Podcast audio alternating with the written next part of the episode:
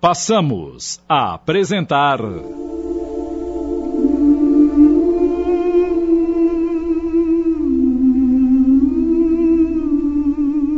A Odisseia das Irmãs Fox.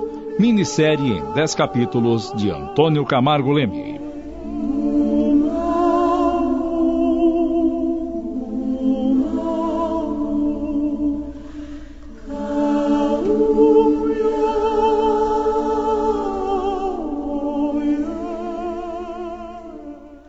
Meu caro pastor, aqueles ruídos perturbadores que ocorriam lá na sua casa em Hydesville agora também estão acontecendo da mesma forma e com a mesma intensidade aqui em casa.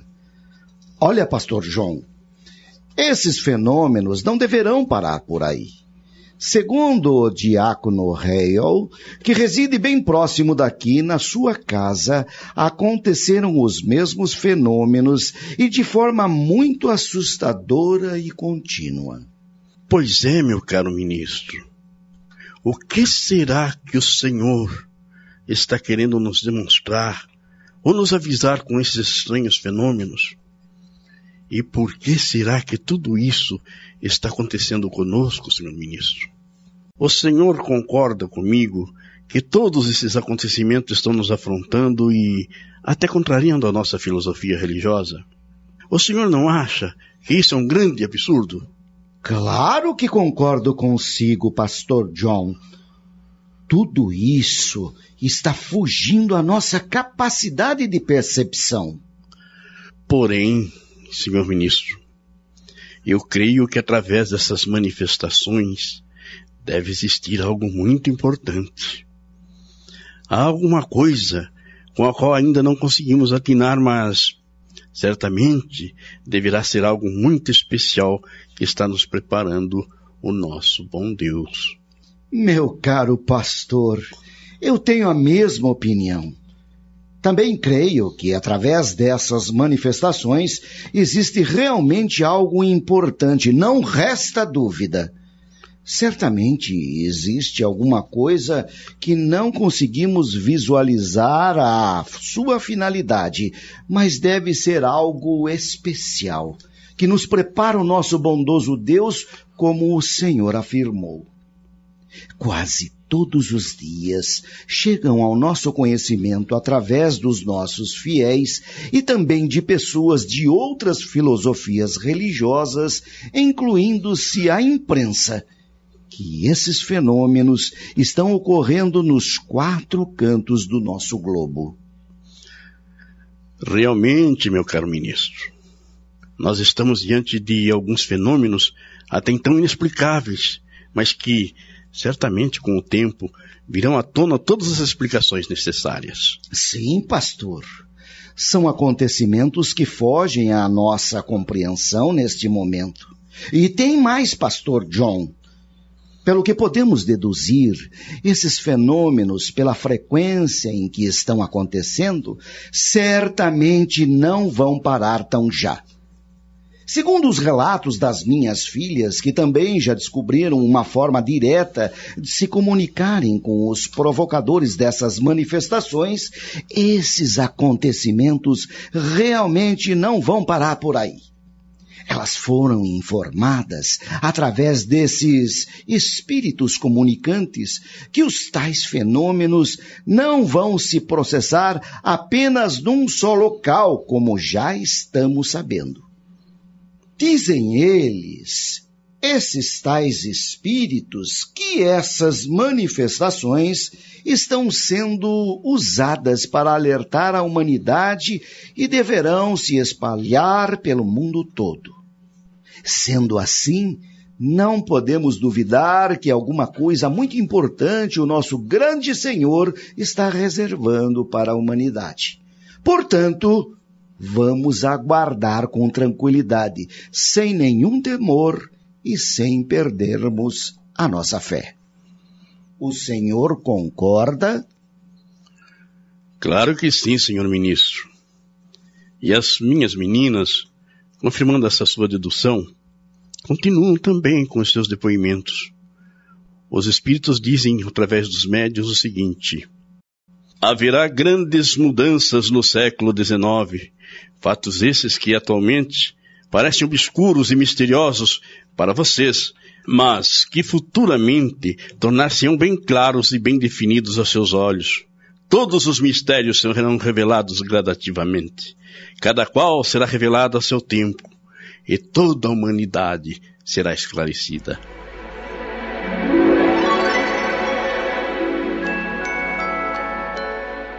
Essas mensagens que foram obtidas inicialmente pelas irmãs Fox através da tipologia, como já foi esclarecido, que são mensagens através de batidas, continuam uma grande verdade.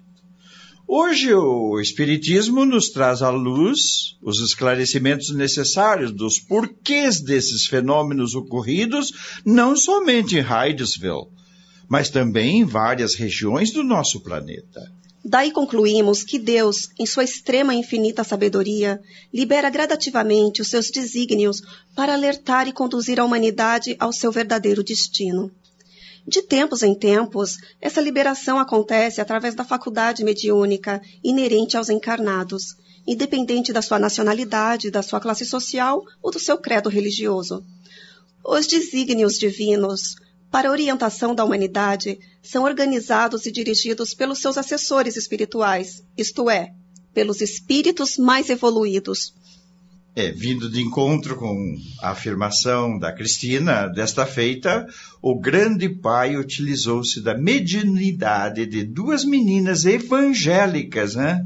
Margaret e Catherine, e do espírito Charles B. Rosma, cuja missão, nesse contexto, foi a de abrir as portas que separam os dois mundos, o material e o espiritual, definitivamente, para o perfeito intercâmbio entre eles. Vocês viram que, uma vez aberto o caminho para as comunicações entre os encarnados e desencarnados, naquela ocasião, através do espírito de Charles B. Rosman, lá em Hydesville, outras entidades mais evoluídas vieram complementar a sua tarefa. Segundo o escritor George Rizzini, uma das entidades era o Benjamin Franklin, o inventor do para-raios e também de outros espíritos iluminados que tiveram por missão inventar ou descobrir coisas que viessem auxiliar a humanidade na sua trajetória evolutiva. Nós complementamos esses nossos relatos com uma informação muito importante dada pelos espíritos, para que os mistérios fossem revelados, abrangendo o maior número de pessoas possíveis, seria necessário causar impactos cada vez mais fortes e chamativos. Por essa razão, os espíritos sugeriram às irmãs Fox que se apresentassem publicamente no Corinthian Hall, o maior auditório da cidade de Rochester. Estamos apresentando.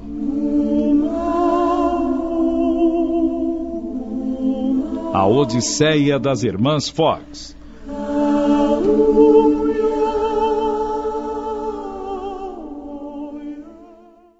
Voltamos a apresentar.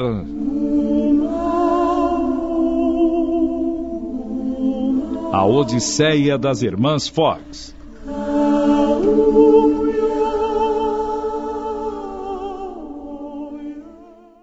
É, como não poderia deixar de acontecer, meus companheiros. Essa proposta, com toda certeza, preocupou as meninas, deixando-as indecisas. Porém, a Lia, com a sua mediunidade devidamente aflorada, vendo nesses fenômenos um alerta divino muito importante, concordou com os espíritos e acabou convencendo as suas irmãs. Quem se manifestou mais ou menos convencida pela irmã Lia, mas ainda bastante ansiosa, foi a Catherine. E agora, Lia? O que nós poderemos fazer? Será que isso vai dar certo, minha irmã? Eu estou achando que essa jogada vai nos trazer sérios problemas e aborrecimentos, minhas queridas. Fiquem tranquilas, vocês duas. Lá no meu íntimo, algo me diz que o nosso procedimento deve ser esse mesmo. E nós teremos, certamente, toda a proteção necessária. Talvez nem tudo isso venha se tornar um mar de rosas, é claro. Mas, se o plano espiritual nos escolheu para dar cumprimento a essa tarefa, Minhas meninas, não podemos e nem temos como rejeitar. Eu acredito que isso seja uma determinação de Deus, da qual nós não podemos fugir. Os espíritos que dirigem essa missão confiam em nós. Concordam? Sendo assim, minhas queridas, deveremos agir conforme as recomendações desses espíritos e que Deus nos proteja.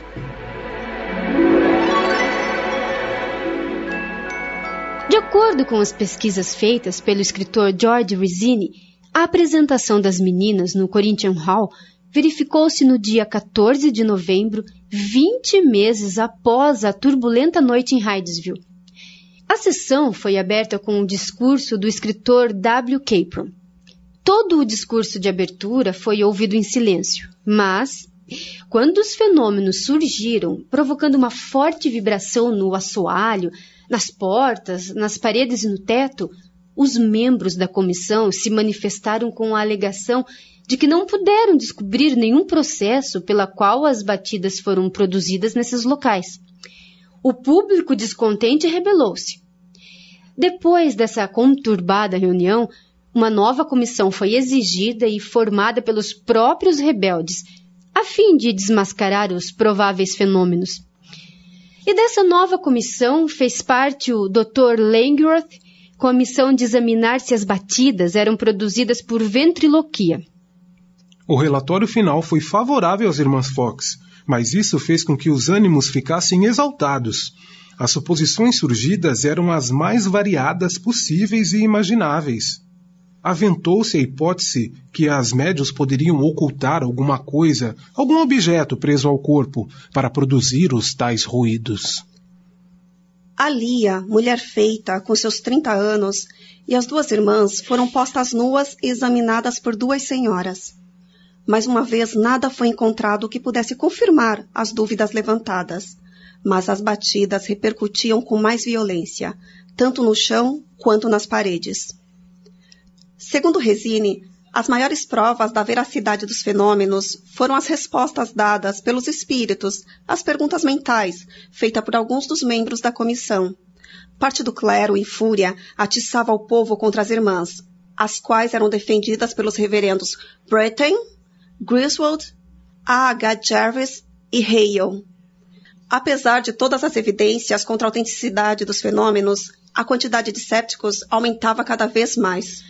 Olha, meus bons amigos, certamente que um evento de tal envergadura e repercussão como o que aconteceu e continuava acontecendo na mesma época iria certamente encontrar apoiadores e opositores de todas as categorias sociais e em todas as camadas da sociedade. As manifestações foram as mais diversificadas possíveis. Muitos dos assistentes eram favoráveis, aceitando os fenômenos com naturalidade, sem oferecerem qualquer tipo de objeção. Outros se mantinham em cima do muro, na expectativa de uma explicação mais rápida e convincente, que satisfizesse as suas dúvidas. Outros tantos, sépticos e intransigentes, relutavam em aceitar qualquer coisa que fugisse às suas razões ou ao bom senso de cada um. Durante uma outra exibição pública no Corinthian Hall, o público revoltado com a comissão resolveu linchar as meninas. Rato esse que foi impedido graças à coragem e à interferência de um policial ali presente, o Sr. George Willets, que gritou do palco. Muita atenção aí, pessoal! Vocês só conseguirão massacrar essas duas meninas depois de passarem por cima do meu cadáver! Vocês estão me entendendo?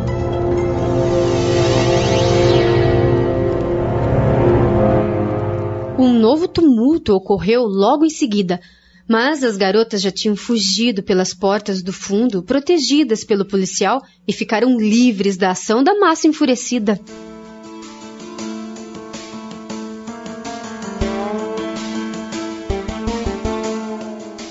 Alguns meses depois dessas ocorrências, as irmãs Fox mudaram-se para a cidade de Nova York.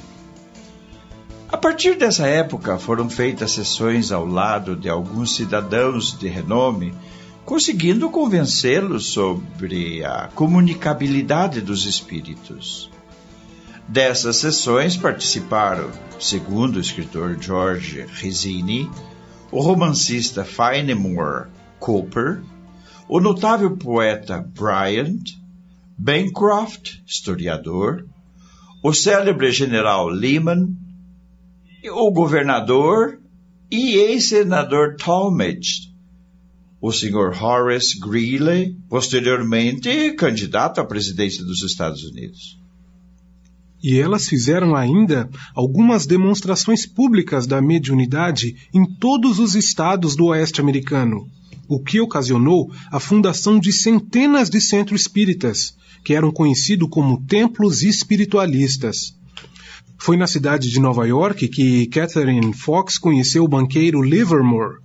Nessa ocasião, a médio contava com 25 anos de idade a sua mediunidade e a das suas irmãs encontravam-se no apogeu e apresentavam impressionantes fenômenos ectoplásmicos, isso é, fenômenos de materialização ou de efeitos físicos, como são conhecidos.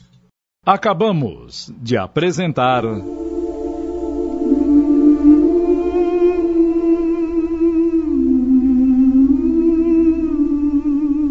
A Odisseia das Irmãs Fox Minissérie em 10 capítulos de Antônio Camargo Leme.